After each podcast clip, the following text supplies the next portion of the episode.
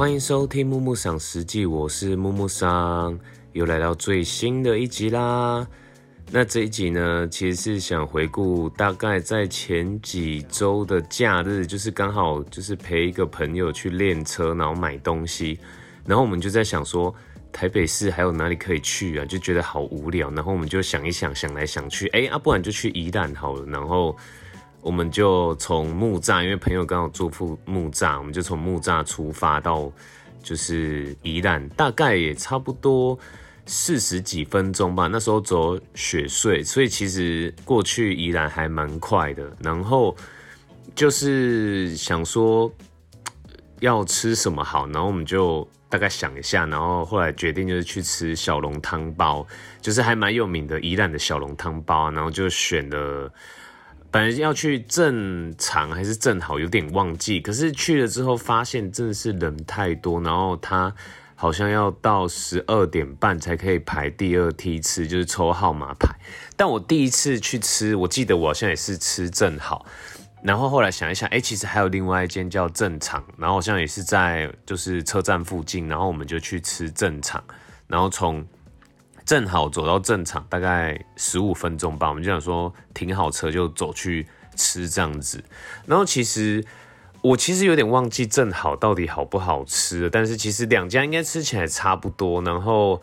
呃，其实我还蛮喜欢宜兰的小笼汤包啊，就是其实我平常不太常吃，但是我喜欢那种，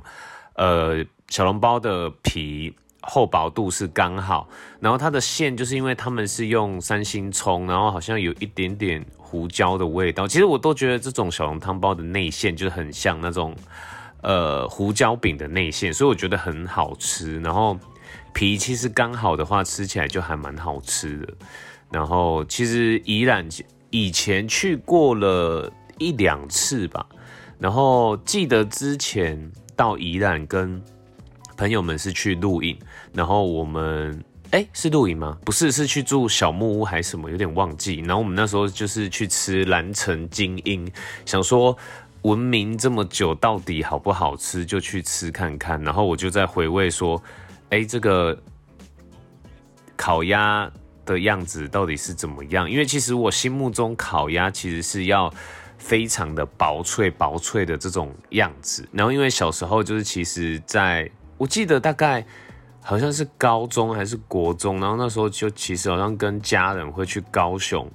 吃东西。然后那时候有一次就是好像还有一些朋友。就是家人的朋友，然后我们去吃，好像是国宾饭店的烤鸭，然后那时候就是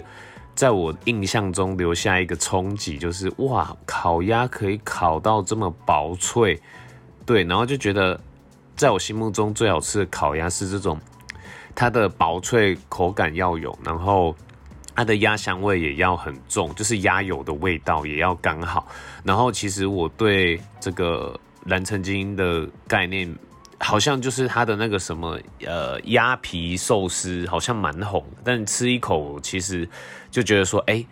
还蛮 boring 的，因为就是蛮普通，就是其实它应该是做真的是比较台式的手法，我记得是好像要加 cheese 吧，对，然后它的鸭皮对我来说，其实它做的太厚了，它其实切的很厚，我就觉得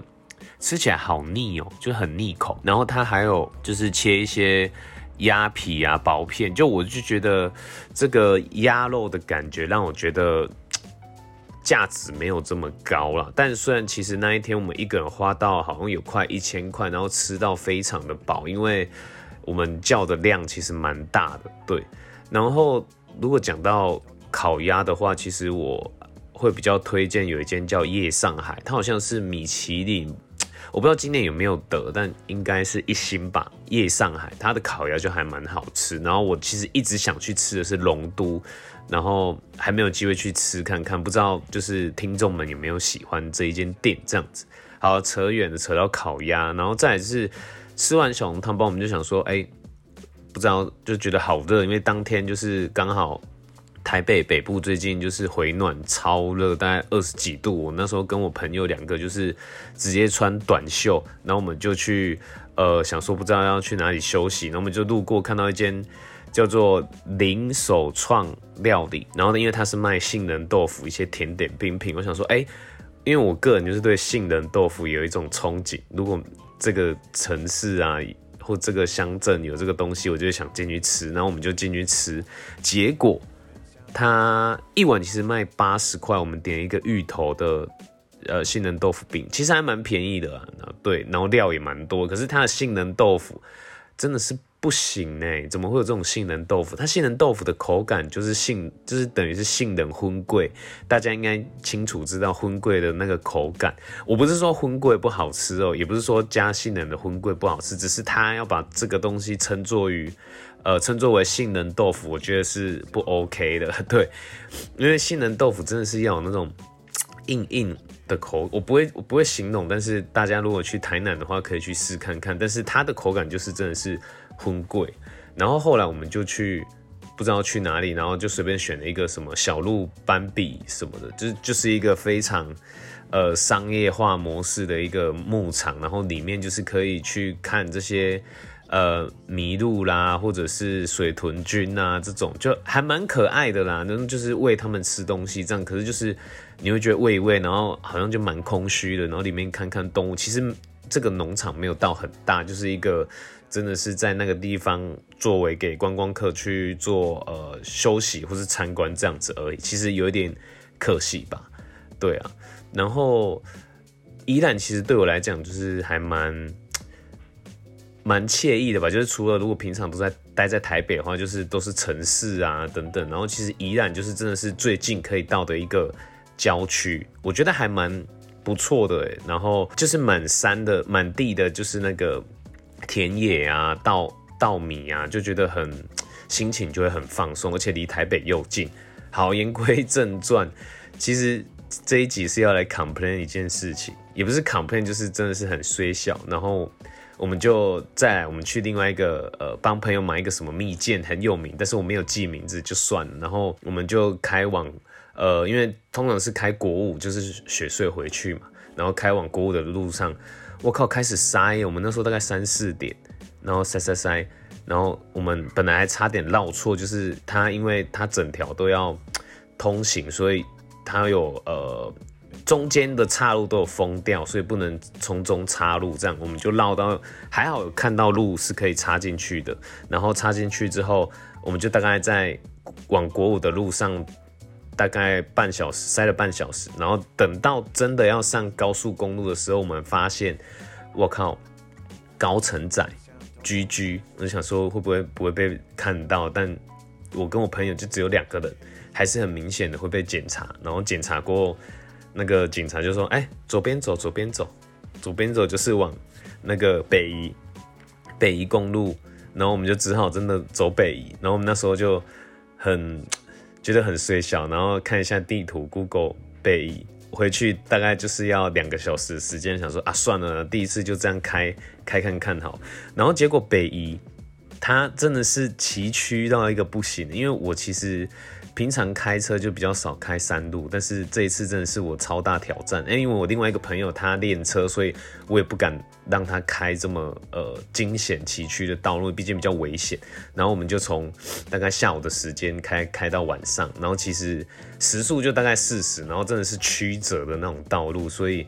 哇，真的是一个挑战。然后我们开到。实定的时候，其实就有在想说要不要再接回国五回去，但是又想说干一定会塞爆，然后就想说好，那不然我们就走平路，从实定走回台北。哇，这不是只有崎岖而已，这是它那个坡度真的是陡到一个不行，然后超可怕。我们两个就也不是皮皮抓，就是这真的是我第一次开这样的路，反正就是开的很谨慎，就是真的要全神贯注，不然真的是蛮危险。然后加上其实。不管是北移或是这个石定往台北木栅的这个路上，其实是没有路灯的，所以真的是要很小心。然后就这样惊险的过这两个小时，我真的是差点虚脱。但是就是还蛮有趣的，第一次开山路，但呃，因为我们是租 Iron 去，然后就开的算蛮顺畅的。对啊，还好真的是最后有 safe 到就是家里就回回家这样子。对啊，然后我突然想到，就是宜兰有一个。甜点红到台北还蛮有名的，它是那个白水豆花，不知道大家没有吃过。其实白水豆花我个人蛮喜欢的，因为它是它是有点像是用